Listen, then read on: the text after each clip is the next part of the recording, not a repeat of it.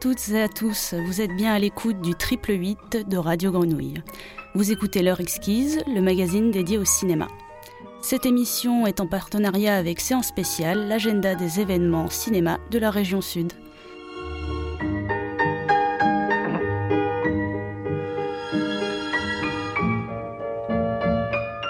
Aujourd'hui, sur le cinéma italien du nouveau millénaire, dont nous allons discuter avec notre invité Davide Borghini, programmateur au cinéma Le Cigalon à Cucuron. En partenariat avec les cinémas du Sud, ce cycle sur le cinéma italien du 21e siècle est reporté. Et c'est pour ça qu'on te reçoit par téléphone aujourd'hui, Davide. Bonjour Davide. Bonjour à vous. Donc voilà, ce que je disais, c'est que en attendant de se retrouver dans les salles, du coup, on va discuter du 7e art ici dans cette émission. Et Davide, est-ce que tu pourrais justement nous dire quelques mots euh, sur ce cycle dédié au nouveau cinéma italien? Qu'est-ce qui t'a donné envie euh, de mettre en avant ce patrimoine du nouveau millénaire? L'idée, euh, c'était justement de faire le point des deux, des deux premières décennies du nouveau millénaire et de jeter un regard sur le nouveau cinéma italien que l'on connaît peut-être moins ici, du coup, en France. L'idée, c'était justement de euh, mettre en lumière le travail de certains euh, réalisateurs euh, qui sont moins connus à l'étranger, qui sont moins distribués, mais qui sont, très actifs en Italie, qui ont des, filmographies importantes à, leur actif, mais aussi des réalisateurs qui viennent de débuter et qui ont participé à certains festivals qui se sont fait euh, remarquer par euh, leur euh, sensibilité à, l'égard de certaines thématiques sur l'Italie d'aujourd'hui. Eh bien justement, on va, on va parler de tout ça, euh, David. Donc je te propose de, décliner cette émission en discutant tout d'abord des, cinéastes qui sont peu connus en France, on va voir quelques noms, puis en suivant euh, les pas de ceux qui le sont déjà, comme bien évidemment Nanni Moretti, et les grands maîtres, euh, Bellocchio, Taviani, et puis ensuite on va mettre en avant justement ces acteurs et ces actrices de cette nouvelle génération et un film en particulier. Donc je te propose une chronique euh, après. C'est Lazzaro Felice d'Alice Rohrwacher euh, qui est sorti en 2018. Donc est-ce que ça te va? Oui, très bien. Ça me va parfaitement. donc super. Donc on va commencer avec un premier extrait et on revient dessus juste après. D'accord.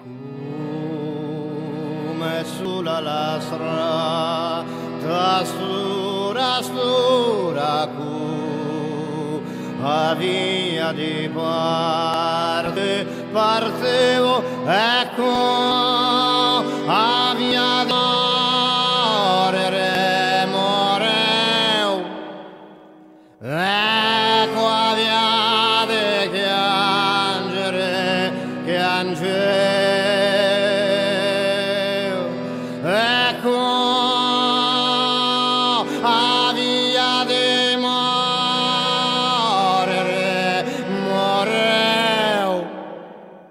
Voilà pour ce premier extrait. Donc c'est un joli morceau issu du film Via Castellana Bandiera, donc réalisé par Emma Dante, sorti en 2013.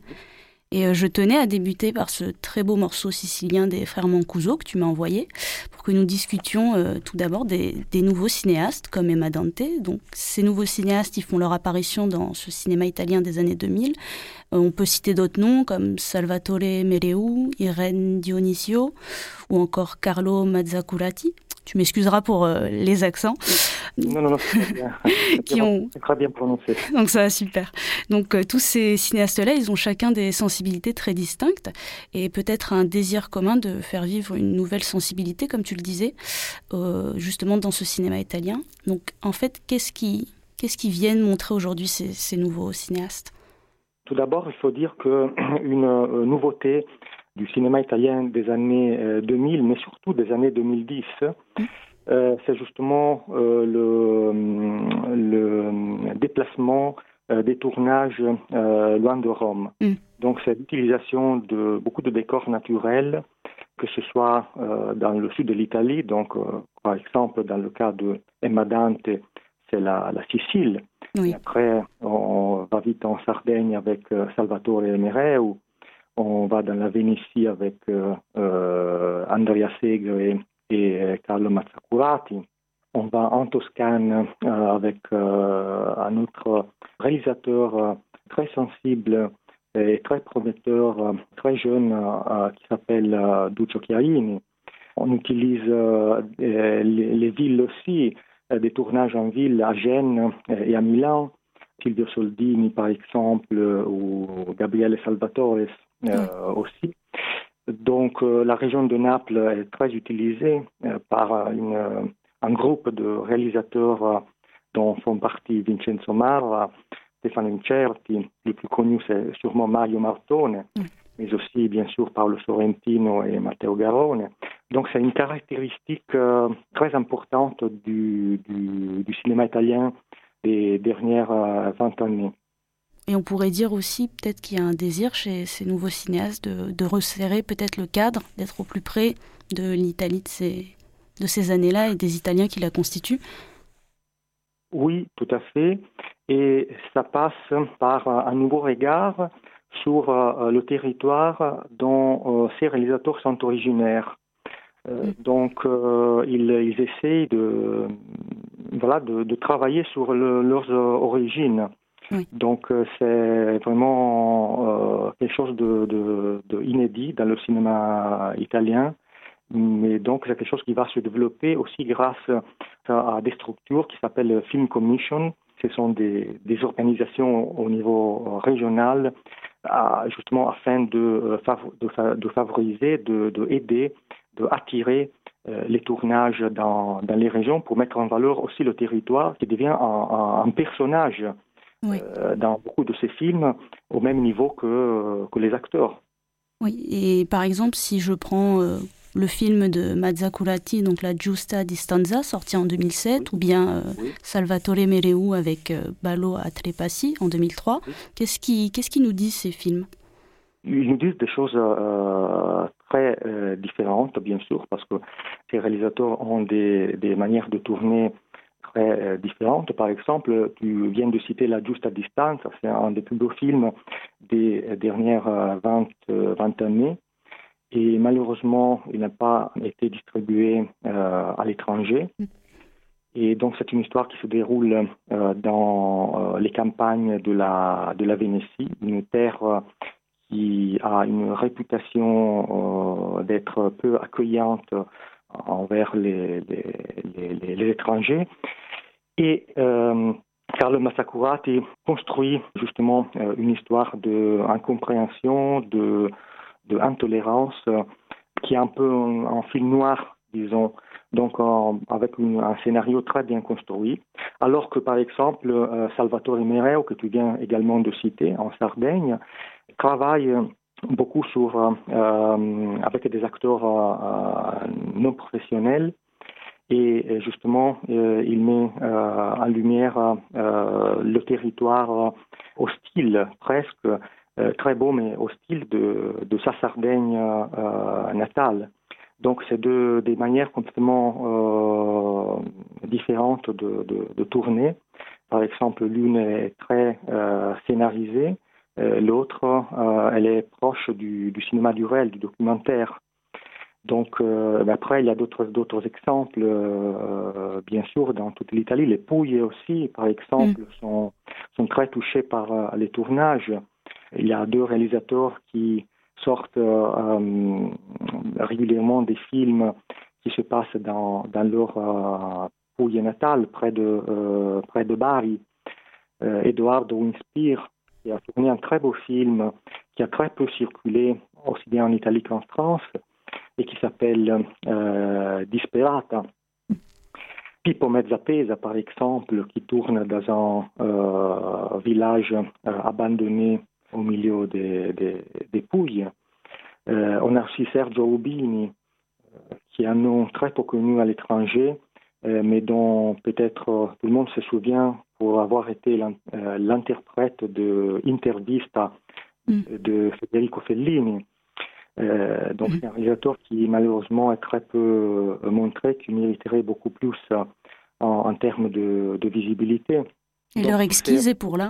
Et, voilà, elle est là pour justement les, les mettre en avant, ces, ces, cinéastes. Et j'ai euh, aussi une autre cinéaste dont je voudrais te parler, qui est euh, Irène Dionisio, voilà, pour le regard féminin aussi sur ce cinéma italien, qui, euh, avec son film en 2016, Les Ultimes Écossais, propose un zoom sur l'Italie. Et moi, je l'ai trouvé intéressant justement parce qu'elle met en fait en, scène plusieurs destins que tu pourrais peut-être nous décrire et nous dire aussi pourquoi ce film t'a plu. Oui, les ultime cose. Alors, Irene Dionisio, donc c'est une très jeune réalisatrice c'est son premier film euh, sorti en 2016 et le film se passe entièrement euh, au monde de pitié de Turin. Donc c'est un décor euh, plutôt inhabituel pour le cinéma italien et c'est l'histoire de plusieurs personnages qui se croisent au sein de cette institution qui, voilà, c'est pas le lieu le plus, heureux de, euh, du monde.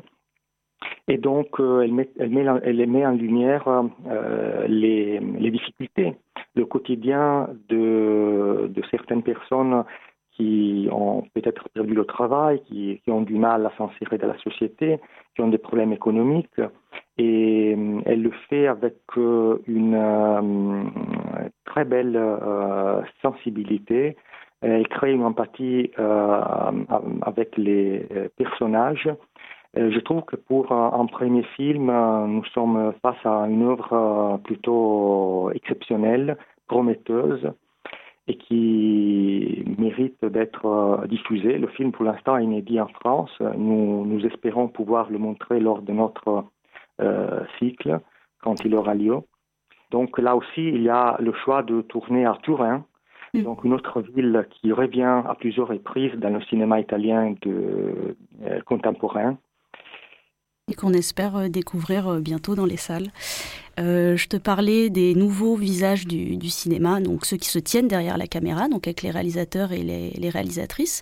Mais on découvre aussi de, nouveaux visages filmés, comme celui notamment d'Elio Germano ou Alba Rohrwacher. Et on s'écoute juste un petit extrait et après on en discute. Alla tre. Insomma, i coi più mio. Insomma, mi hai rispetto ai coi. Ai coi hai rispetti. Ai coi. E quanto costano? Quanto costa? Yes. Comprate una motocicletta. Donc cet extrait qui est issu euh, du film Volevo nascondermi, donc euh, qui est sorti en Italie en mars 2020. Enfin, je ne sais pas s'il est sorti, tu vas nous le dire. Euh, de, donc film de Giorgio Diretti. Qu'est-ce que tu peux nous en dire de Enfin, est-ce que tu peux nous en dire quelques mots et notamment comment ce cinéma italien désormais propose de nouveaux visages? Alors, Elio Germano commence sa carrière au début des années 2000 euh, avec euh, un petit rôle dans euh, un film très beau d'Ettore Scola, Concurrence déloyale. Et il poursuit sa carrière avec des, petits rôles, notamment dans Respiro de Crialese, dans Melissa de Luca Guadagnino.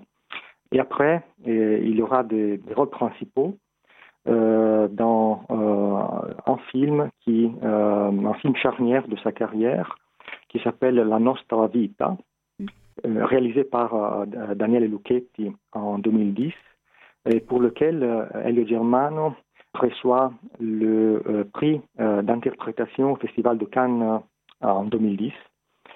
Donc c'est un film de dénonciation qui parle de, de la corruption, des difficultés de la jeune génération de se créer un espace pour son travail c'est un film qui, pour lequel il fait des déclarations contre la société italienne au Festival de Cannes. Il y a, euh, des, très beaux rôles pour lui avec Tutta la vita davanti euh, de Paolo Virzi. Il y a un très beau rôle euh, pour lui avec un autre film qui s'appelle Il giovane favoloso. Mm.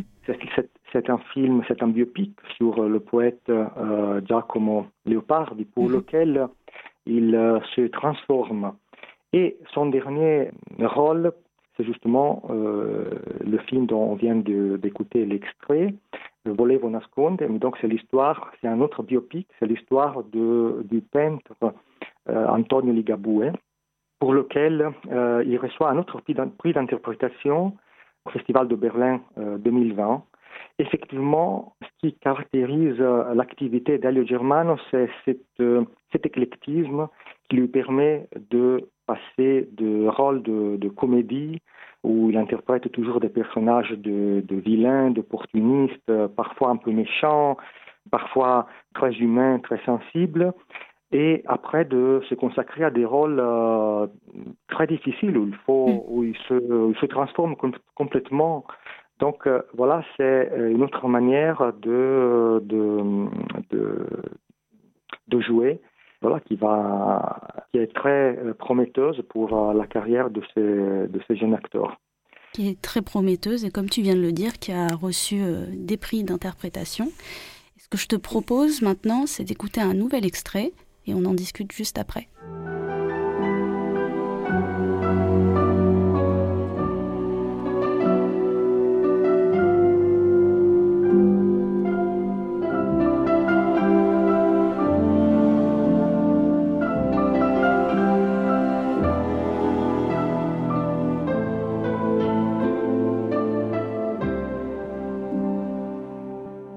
Donc cet extrait, tu as reconnu euh, le film en question. La chambre du fils. Oui, bien évidemment, de Nanni Moretti. Donc si je te le propose, c'est parce que justement tu me parlais du Festival de Cannes et celui de Berlin. Et ce film-là, euh, il a reçu une palme d'or à Cannes en, 2001. Et cette récompense, on peut dire en quelque sorte qu'elle elle agit comme un second souffle pour le cinéma italien, qui a connu en fait quelques difficultés avant justement ce, ce nouveau millénaire. Et quelles ont été en fait ces difficultés? Le cinéma italien classique a une renommée euh, internationale. Tout ce qui a été euh, tourné euh, dans les années 50, 60, voire début années 70, a fait le tour du monde avec des noms que tout le monde connaît.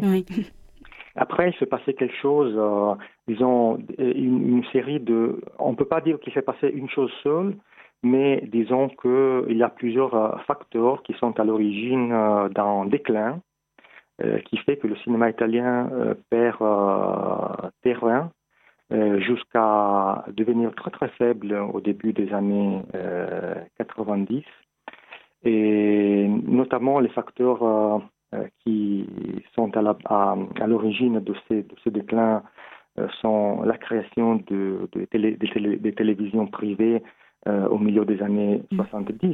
des télévisions qui sont très gourmandes de, de films. Il y a un manque euh, de lois qui euh, règlent le cinéma montré à la télévision et donc une hémorragie de spectateurs qui va se déclencher et qui ne va pas s'arrêter pendant plus de 20 ans. Il y a les années de plomb, bien sûr, nous sommes au milieu des années 70, donc euh, euh, tout ce qui est les, idéaux des années 60 entrent en crise. Il y a des crises politiques euh, en Europe et l'Italie est très touchée par, ces moments très sombres qui va avoir des, des épisodes très tristes. Il y a aussi euh, des raisons économiques. Les maisons américaines qui mettaient beaucoup d'argent dans la production des films italiens commencent à retirer leur intervention parce qu'elles-mêmes sont en crise, donc elles doivent se concentrer sur euh, leur, propre. Euh, voilà, c'est ça. Oui, oui. Donc voilà, il y a une série de causes. Et donc le cinéma italien entre petit à petit dans une crise qui est toujours là. Hein. Il ne mm. faut pas, il faut pas le, le nier. mais disons que la nouvelle génération euh, a euh, compris comment euh, cohabiter avec cette crise. Et justement, le cinéma des dernières 20 années, c'est une sorte de, croisement de plusieurs générations. Il y a la génération des grands maîtres, il y a qui, a, beaucoup travaillé.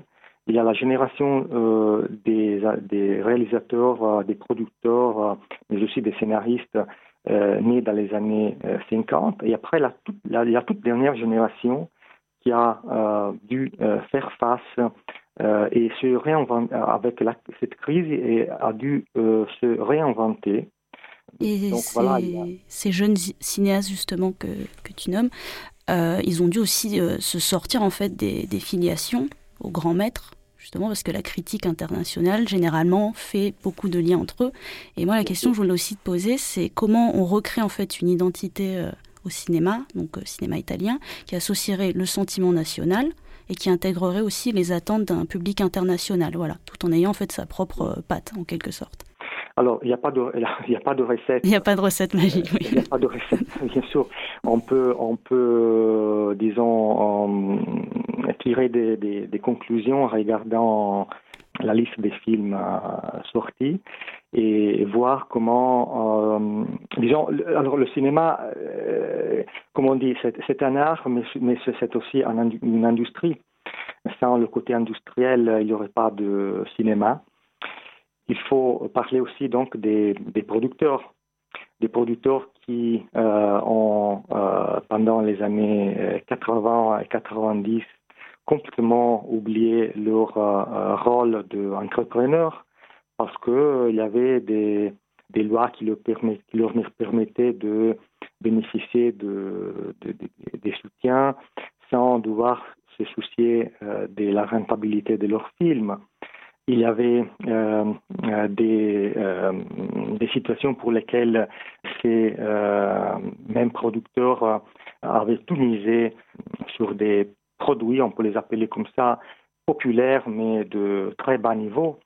Et disons, ce qui se passe, c'est qu'au au milieu, à la fin des années 90, des personnalités qui savent réinventer le métier de producteur et notamment euh, on parle de Domenico Procacci, on parle de Lionel Cerri, on parle de, euh, euh, de Nicola Giuliano et Francesca Cima, qui sont les producteurs de Sorrentino. Donc voilà, il y a des personnalités qui se remettent en question et, ils font en sorte que leurs réalisateurs, qui deviennent pour certains d'entre eux des réalisateurs fétiches, arrivent à recréer euh, leur travail, à, renouer avec euh, le, territoire, euh, avec l'Italie. Voilà, c'est ce qui se passe au cours de, des dernières 20 années. Il y a donc, comme on vient de le dire, des, très beaux, des très, des, qui sont très, très bien. Et on a, comme tu disais justement, des, des réalisateurs qui, se reprennent en main. On a notamment comme exemple Silvio Soldini, qui en plus d'avoir fondé sa propre maison de, production, donc Monogatari, il propose une lecture de l'Italie euh, qui est nouvelle et une relecture aussi d'une comédie à l'italienne. je te propose d'écouter un extrait.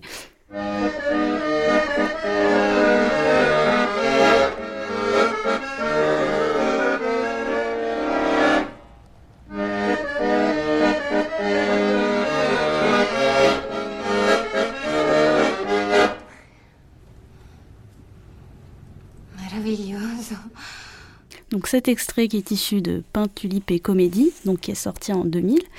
Euh, qu'est-ce que tu pourrais nous en dire de, ce film-là et du cinéma de Silvio Soldini? Alors donc euh, euh, tout d'abord 2000, la nouvelle décennie, décennie démarre avec des succès inattendus. il y a Silvio Soldini avec Pain, Tulipe et Fantasy, Pan et Tulipani qui devient un, un gros succès mm. en Italie. Il y a aussi euh, des gros succès euh, de Terre d'Anos, peut-être de, de Herman Holmi, de Nanni Moetti et d'autres. Donc Silvio Soldini fait partie de cette génération euh, du milieu.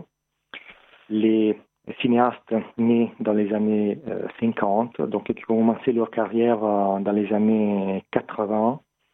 Et Silvio Soldini, comme tu viens de le dire, réinvente ce genre qu'on appelle comédie à l'italienne, qui, voilà, qui est un genre euh, euh, très, très large. Et euh, son Pentulip Fantasy devient un film, bientôt un film phare, un film tourné à Venise. C'est un film féminin surtout. C'est un film qui met en scène une femme qui d'ailleurs est Licia Maglietta, c'est la femme de Silvio Soldini. Donc c'est un film construit aussi sur euh, son personnage qui se trouve perdu, abandonné par erreur par sa famille sur un bus qui l'amène à Venise. Et elle décide de profiter de cette occasion pour se refaire une vie dans cette ville qui lui est complètement étrangère parce qu'elle vient du sud de l'Italie. Et, euh, et c'est là qu'elle va faire des, rencontres euh, qui vont marquer euh, sa vie, son quotidien, mais sa vie amoureuse aussi. Et il a une très belle interprétation de Bruno Ganz. Et il y a un des premiers rôles pour un autre acteur qui devient assez régulier dans le cinéma italien de ces dernières années, qui s'appelle Giuseppe Battiston. Et voilà, donc c'est un film frais, c'est un film qui, qui plaît beaucoup. Et Silvio Soldini fait partie de ces réalisateurs qui ont su vraiment réinventer leur, leur métier, comme tu viens de, venir de le dire.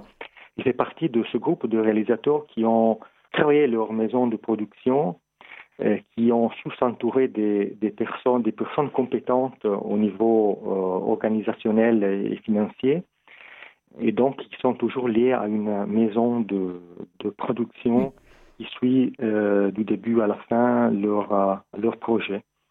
Il y a des très beaux films de Silvio Soldini qui s'appelle Il Commandante la Cicogna, aussi euh, tourné à Turin, il y a Cosa voglio di più, complètement tourné à Milan, il y a le très beau Giorni e Nuvole, entièrement tourné à Gênes. Il arrive à mettre en, scène cette ville en crise, partager cette crise avec, euh, les, avec les personnages. Donc, euh, c'est plutôt une comédie plutôt sérieuse, disons. Oui mais qui nous permet justement de nous offrir un, panel très intéressant de, très beaux films italiens dans les années 2000. Euh, mais ce, renouveau du, cinéma italien, euh, on peut remarquer en fait qu'il ne balaie pas non plus les, œuvres de, de ceux qu'on appelle les grands maîtres et que je vais citer, et qui prennent place justement ces grands maîtres aux côtés de ces nouveaux piliers du cinéma italien euh, dans les années 2000.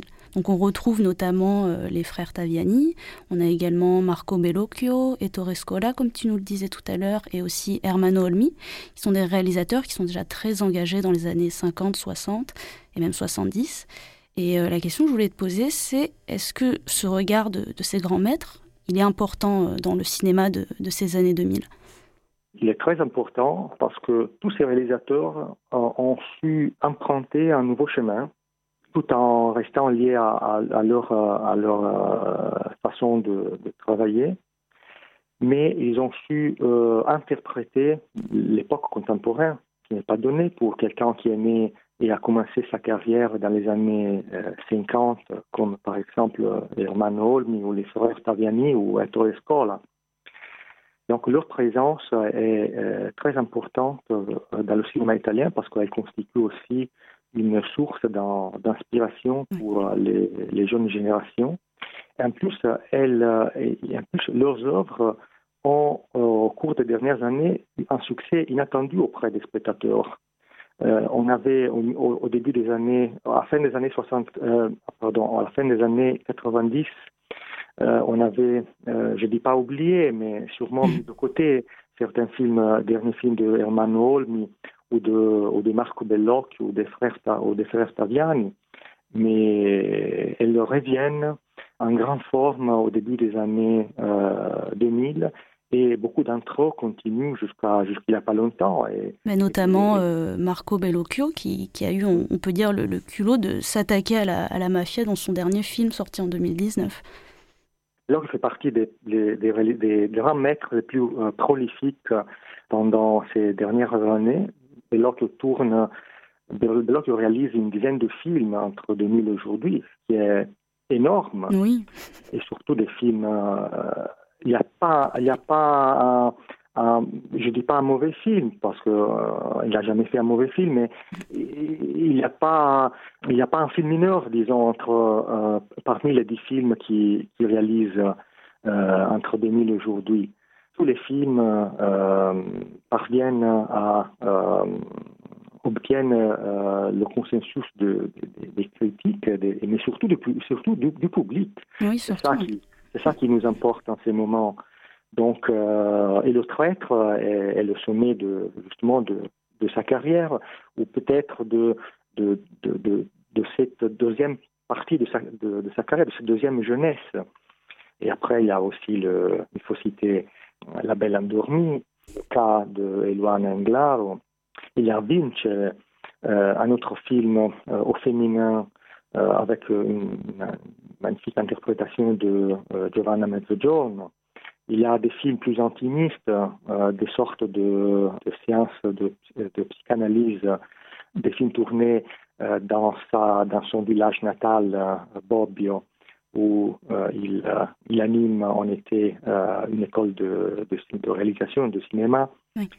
Je pense qu'il n'a pas l'intention de, de s'arrêter. Heureusement, heureusement. tu as totalement raison. Et pour ce qui est de, de la variété, euh, on est parce que là on parle justement d'un cinéma qui est avant tout euh, fictionnel, euh, mais est-ce qu'il y en a certains qui potentiellement se sont tournés vers le, le cinéma peut-être documentaire? Parce que je sais que déjà on avait en Italie dès les années 50 Cecilia Mangini qui justement filmait les périphéries de Rome et, et la misère mais c'est une forme de cinéma. Est-ce qu'elle renaît en fait cette forme de cinéma dans les années 2000 euh, pour ce qui est du documentaire? Je dirais, euh, elle renaît d'une manière complètement différente. Euh, le documentaire, comme on, l'a connu dans les années d'or, dans les années 50, 60, 70, voilà, il reste lié à cette époque-là. Aujourd'hui, il y a plutôt des contaminations ce que je vois de plus intéressant, c'est des, films hybrides, je dirais. Donc le documentaire n'est plus ce qu'il était dans le passé. Mm. Et il y a une, euh, une façon d'aborder les sujets plus proches de la narration. Par exemple, euh, certains films de, de Pietro Marcello, mm. comme par exemple La Bocca del Lupo, mais aussi Bella Perduta, les films de Gianfranco Rosi, par exemple. Il faut passer aussi, par exemple, à, cette opération qui est inédite, qui s'appelle César doit mourir des frères euh, Taviani, qui obtient d'ailleurs l'ours d'or à Berlin en 2012. Donc euh, voilà, il y a vraiment une autre manière d'aborder le, le, cinéma documentaire euh, les films sont plutôt construits, on laisse très peu au hasard, euh, alors que euh, dans le passé, le documentaire était vraiment quelque chose lié au réel, à la réalité. Ici, on peut dire, dans le cinéma italien contemporain, je dirais que le réel est réinventé. Mais voilà, donc, et, cette façon de, de, travailler a produit sûrement des, des œuvres euh, tout à fait remarquables qui ont été réalisées par les trois générations présentes. Donc, euh, par exemple, le même, le Herman Holm a tourné des documentaires euh, dans les années 2000. Soldini, Silvio Soldini aussi a tourné des documentaires. on, a, un très beau documentaire de Nanni Moretti sur, qui s'appelle Santiago Italia. Sans compter que une réalisatrice comme euh, par exemple euh, Alice Rohrwacher. Oui. donc bien sûr, elle fait pas de documentaire, mais elle se rapproche du réel. Il y a une esthétique, oui. Oui, tout à fait. Oui, tout à fait. tout à fait. Il y a une esthétique qui fait que on peut on peut parler du réel, voilà, sans parler proprement du documentaire. il y a toujours une frontière très très faible, disons, entre documentaire et, et film de des films de, fiction. Voilà. Justement, parlant de documentaire, je te propose d'écouter un autre extrait, vu qu'on parlait de Gianfranco Rossi. Donc voilà, on va écouter un petit extrait. No, cari miei, questo pasto mi costerà caro, eh? Le faccio andare di traverso queste palme. Non è escluso che se l'intensità è, notevole, io li faccio addirittura scoppiare. Eh? Donc euh, l'extrait, tu l'as reconnu Sacro Gras. Exactement. Donc euh, Gianfranco aussi, je voulais qu'on en parle un petit peu plus, parce qu'il il est reconnu en quelque sorte pour filmer ceux qui sont dans la marge, donc déjà à l'étranger. Donc on a les marginaux qu'il filme dans Below Sea Level euh, en 2008, ou le tueur à gages qu'il suit, euh, le tueur à gages mexicain dans El Sicario en 2010, et ce film-là en 2013. Est-ce que tu pourrais nous en dire quelques mots? Oui, bien sûr. Donc, il faut dire que le film a reçu euh, le, euh, le Lion d'Or à Venise.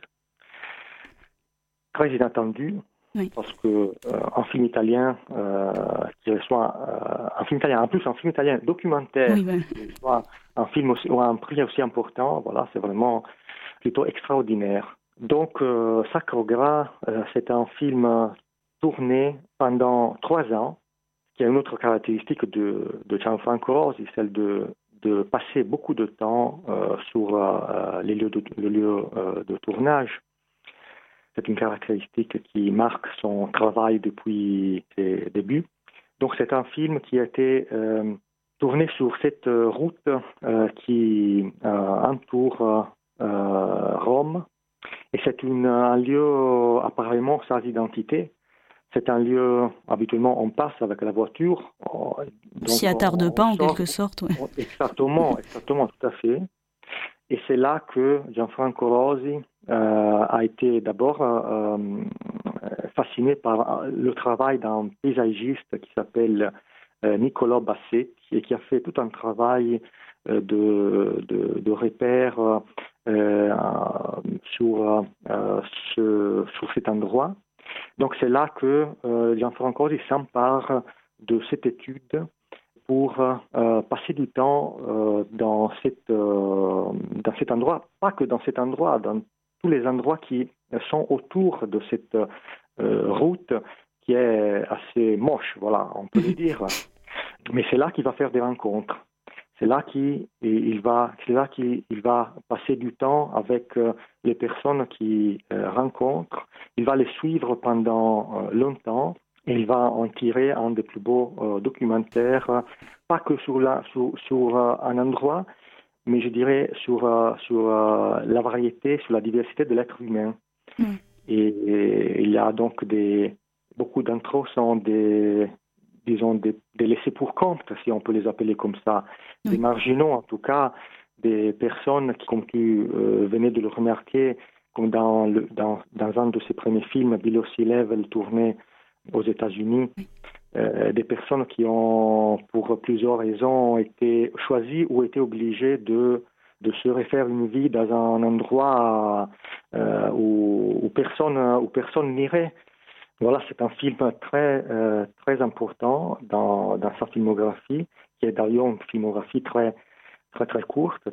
Voilà, donc, euh, si on veut parler un petit peu de, de, Gianfranco Rosi, on peut dire que euh, il a reçu un autre prix très important trois ans plus tard pour un film qui s'appelle Fuoco a Mare, mm. et sur un film tourné entièrement dans l'île de Lampedusa où là aussi il a passé un an et demi avec euh, euh, les habitants de cette île qui malheureusement est euh, touchée depuis longtemps par le phénomène migratoire.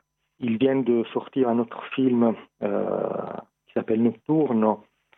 Et là aussi, pendant trois ans, à la frontière entre Kurdistan, Syrie, Liban et, et Irak, là où les, populations sont touchées par euh, un conflit absurde. Voilà, donc euh, voilà, donc c'est une personnalité qui est euh, qui se détache complètement par qui se détache complètement de, de, de, de, la manière de tourner des documentaires à laquelle mm. nous avons l'habitude. Il crée une forme d'inattendu. Oui, oui, tout à fait, mais ça, oui, mais justement, mais ça découle de du temps qu'il prend pour pour euh, bien connaître les, les endroits, pour euh, pour établir une relation avec les avec les personnes. Et surtout, ce qui m'a frappé, donc j'écoutais récemment en, entretien avec lui, ce qui m'a frappé, c'est ce que qu'il raconte sa manière de tourner. Ben, il dit qu'il est en tant que en tant que documentariste, il est plus intéressé à tout ce qui reste dehors de l'image champ. à ceux qui exactement tout ce qui est tout ce qui reste hors champ que à tout ce qui est dans le champ parce que justement euh, le, champ doit être aussi puissant pour évoquer tout ce qui est tout ce qui reste dehors. Donc c'est une manière de voir les choses. Euh, donc c'est une autre manière, vraiment une autre manière, un autre, un autre, euh, un autre regard complètement sur, sur, le réel. Et, cet autre regard, donc on vient de le voir déjà. Ce qui est très intéressant, c'est qu'il s'intéresse justement à tout ce qui est hors champ. Et là, ce qui est intéressant aussi, c'est qu'on a un cinéaste du coup qui relève plus du cinéma documentaire, qui du coup s'intéresse à ce qu'il y a hors de Rome. Donc je vais rebondir sur ce qu'on disait tout à l'heure avec euh, la décentralisation des tournages. Et je te propose euh, d'écouter un nouvel extrait. Si, la Basilicata esiste.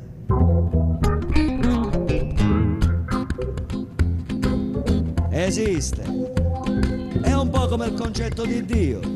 Ci credi o non ci credi. Io credo nella Basilicata l'ho vista. Era notte, diciamo che l'ho intravista. Una grande basilicata, una regione che sotto l'aspetto della depressione e della disoccupazione giovanile non ha niente da invidiare a Puglia, Sicilia, Campania e Calabria. È solo che non c'è la mafia, ma dateci la nostra fetta di mafia! Donc cet extrait euh, issu de Basilicata Coast to Coast, donc sorti en 2010 en Italie, puis en 2013 en France. Donc je te le propose. Donc c'est un film, euh, comme tu le sais, euh, de Rocco Papaleo. Et moi, il m'a intéressé parce que justement, on est hors des, des, murs de Rome, si je puis dire. Donc c'est un road movie qui propose en fait de nous montrer l'histoire de quatre amis, donc qui sont originaires de Maratea, dans le sud de l'Italie, et qui décident en fait de reformer leur petit orchestre de jeunesse pour participer à un festival de musique. Et moi, ce film, il m'a particulièrement intéressé parce que, bien évidemment, il met en avant le, voyage de ces amis qui, qui fonctionne comme une sorte de road movie initiatique mais il met aussi en avant euh, un questionnement du, rapport euh, entre l'homme et le territoire qui, est très important et qui a l'air de, renaître dans, les années 2000. Et moi, la question que je voulais te poser, c'est en quoi en fait consiste cet attachement au territoire? Est-ce qu'on a aussi euh, quelque chose qui revient de l'ordre d'un attachement aux régions et à leurs coutumes? Oui, tout à fait. Et d'ailleurs, le, et d'ailleurs, cet extrait qui est très, très savoureux, euh, aussi bien que le film entier. Donc c'est un film qu'on revoit toujours avec euh, très grand plaisir. Et donc cet extrait, et donc ce film euh, qui s'appelle Basilicata, Coast to Coast, donc c'est un des rares films italiens où dans le titre figure le nom de la région. Et en plus d'une région qui est apparemment très boudée par, par les Italiens la Basilicata, on n'y va pas forcément malheureusement parce que c'est vraiment une très belle région. Et donc oui, voilà justement, tu, c'est un exemple de comment euh, les réalisateurs, euh, les cinéastes italiens ont renoué avec euh, leur territoire d'origine. Et dans cet extrait, justement, avec un accent très prononcé, alors que Papaleo, qui est euh, aussi bien euh, réalisateur et, euh, et, qui joue dans, un des rôles principaux du film, évoque toutes les, problématiques de, cette région qui sont aussi les problématiques présentes dans le sud de l'Italie, donc c'est-à-dire la criminalité organisée, le chômage, les difficultés des, jeunes. Et donc, voilà, il a, il, il a eu cette idée de, de créer autour de de tout ça une, euh, une comédie, qui est aussi une comédie musicale, si on veut. Chantante, une Sorte de, chantante, voilà.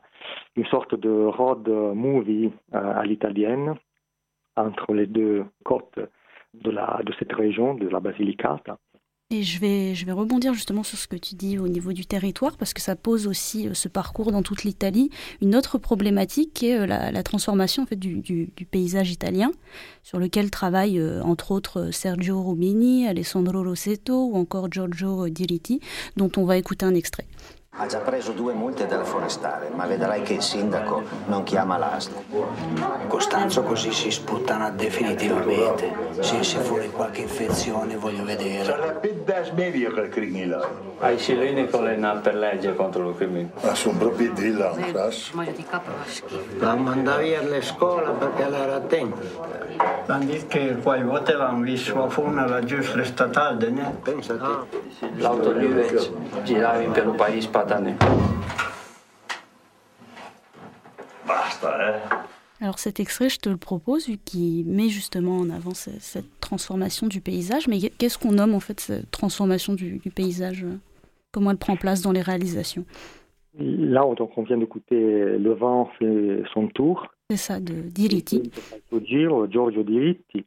Euh, c'est un film tourné entièrement dans une vallée euh, du Piémont, pas loin de la frontière avec euh, la France. C'est un endroit où tout petit village où l'on parle le patois, un patois régional, donc une bonne partie euh, du film est, sous-titrée.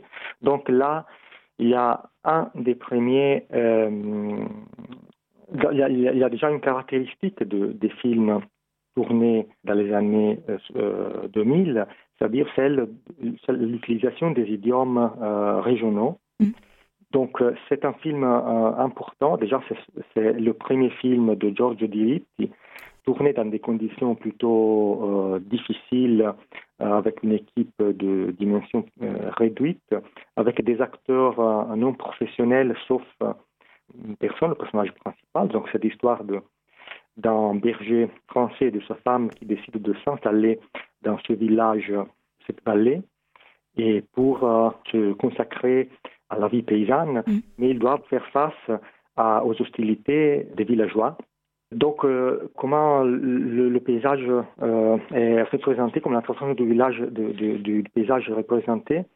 Malheureusement, euh, l'Italie euh, a connu euh, dans le passé l'abandon presque complet des, campagnes en faveur de, des zones industrielles, des villes.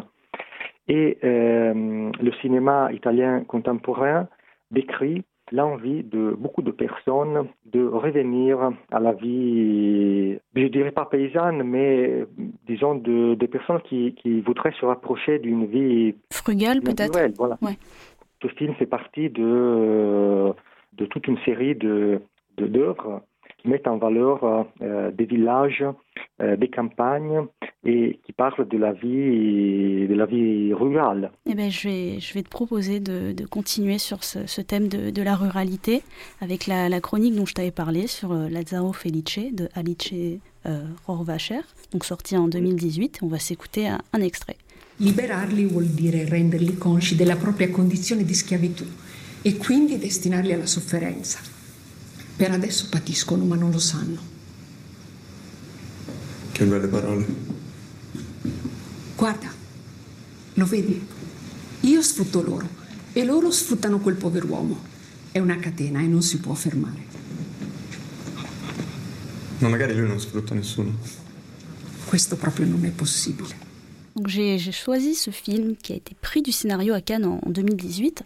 Donc j'ai décidé de t'en parler euh, parce que personnellement, je trouve qu'il mêle une esthétique qui est assez néo-réaliste avec ses lumières et ses décors naturels, tout en proposant en fait une lecture originale du monde et notamment de la temporalité avec ce personnage principal de Lazzaro qui ne vieillit pas contrairement à ses proches et qui ne se révolte ni de l'exploitation des siens par la marquise du coup euh, Alfonsina de Luna, ni de sa propre exploitation par les siens. Et euh, cette naïveté, elle en devient presque attachante pour le spectateur. Donc on a une lecture qui présente des, éléments qui reviennent deux fois dans le récit, ce que j'ai pu remarquer, donc les ampoules qui s'allument, le fait de se mettre à genoux, le porte-cigarette de la marquise. Et tout ça, ça pose une sorte d'inquiétante étrangeté assumée, puisque en fait on nous montre également une, une société qui est pervertie par la domination, que ce soit la marquise sur les paysans de l'Inviolata, ou bien la, la société italienne urbaine en général dans, dans laquelle ils accèdent à la, fin du film. Et pour ma part, la, force de ce film, euh, elle vient de ces éléments répétitifs qui n'aident pas forcément le spectateur à s'y retrouver. Et euh, cette réalisatrice-là, qui est Alice Rohrwacher, elle nous perd dans cette temporalité où on ne peut pas situer en fait l'époque. Et pourtant, elle réussit quand même à y intégrer des sujets qui sont d'actualité, comme justement euh, le, monde du travail, euh, le monde paysan, comme on est en train de parler. toi, comment tu as reçu ce film de, ton côté? C'est un des plus beaux films de, de, cette dernière décennie, sans doute. C'est un film qui, qui à la fois est moderne, mais qui, renoue avec euh, la, tradition, parce que la manière dont elle met en scène euh, dans toute la première partie du film la vie rurale de cette euh, communauté de paysans dans cet endroit oublié de tout le monde rappelle, n'est pas sans rappeler l'arbre au sabot de Hermann Holm, par exemple. Mm. Et la manière dont elle décrit ce personnage de Lazzaro, l'empathie qu'elle a avec ce personnage, mais qu'elle crée aussi, qu'elle arrive à créer aussi entre lui et les spectateurs, est, plutôt proche de certains films de, de, certains de premiers films de Pier Paolo Pasolini. Mm. Je dirais Mamma Roma, euh, Acatone, La Ricotta par exemple. Et en même temps, elle, elle arrive à parler de de la société contemporaine. Donc euh, voilà, nous sommes face à vraiment à, une personnalité euh, extraordinaire. Le film, le film est à la fois euh, froid et chaud, je dirais. Oui, oui.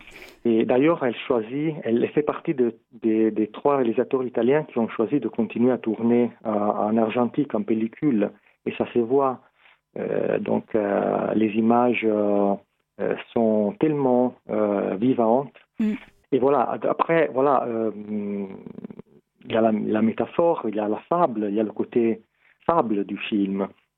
Est-ce qu'on peut dire que le, cinéma italien contemporain, euh, il met en place un cinéma qui est sans héros? Et est-ce que les, réalisateurs et les réalisatrices, ils ont une fonction moralisatrice dans, dans leur film ou absolument pas? Alors, euh,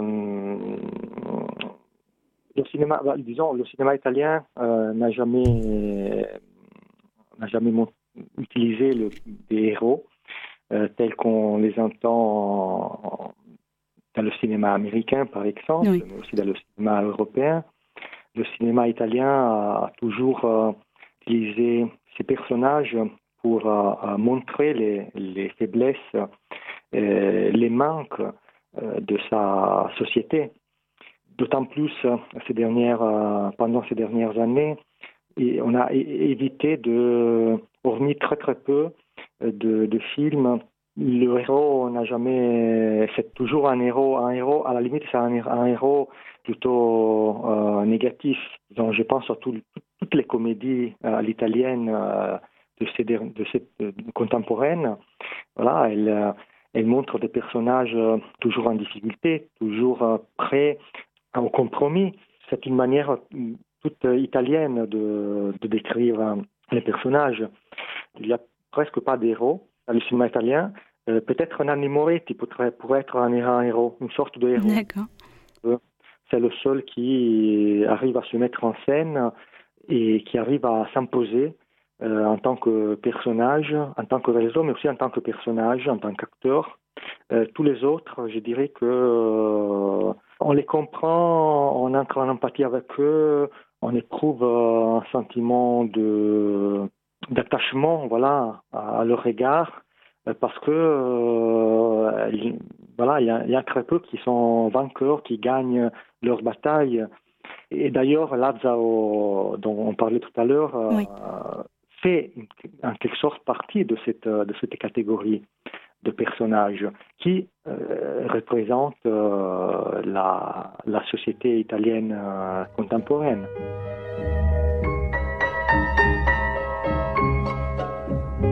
David, je te remercie pour ce portrait de l'Italie du nouveau millénaire que tu viens de nous présenter. Voilà, on espère pouvoir assister à ce cycle dans les salles très bientôt. Donc je vous remercie de nous avoir euh, et je vous souhaite une très belle journée à toutes et à tous sur les ondes de Radio Grenouille.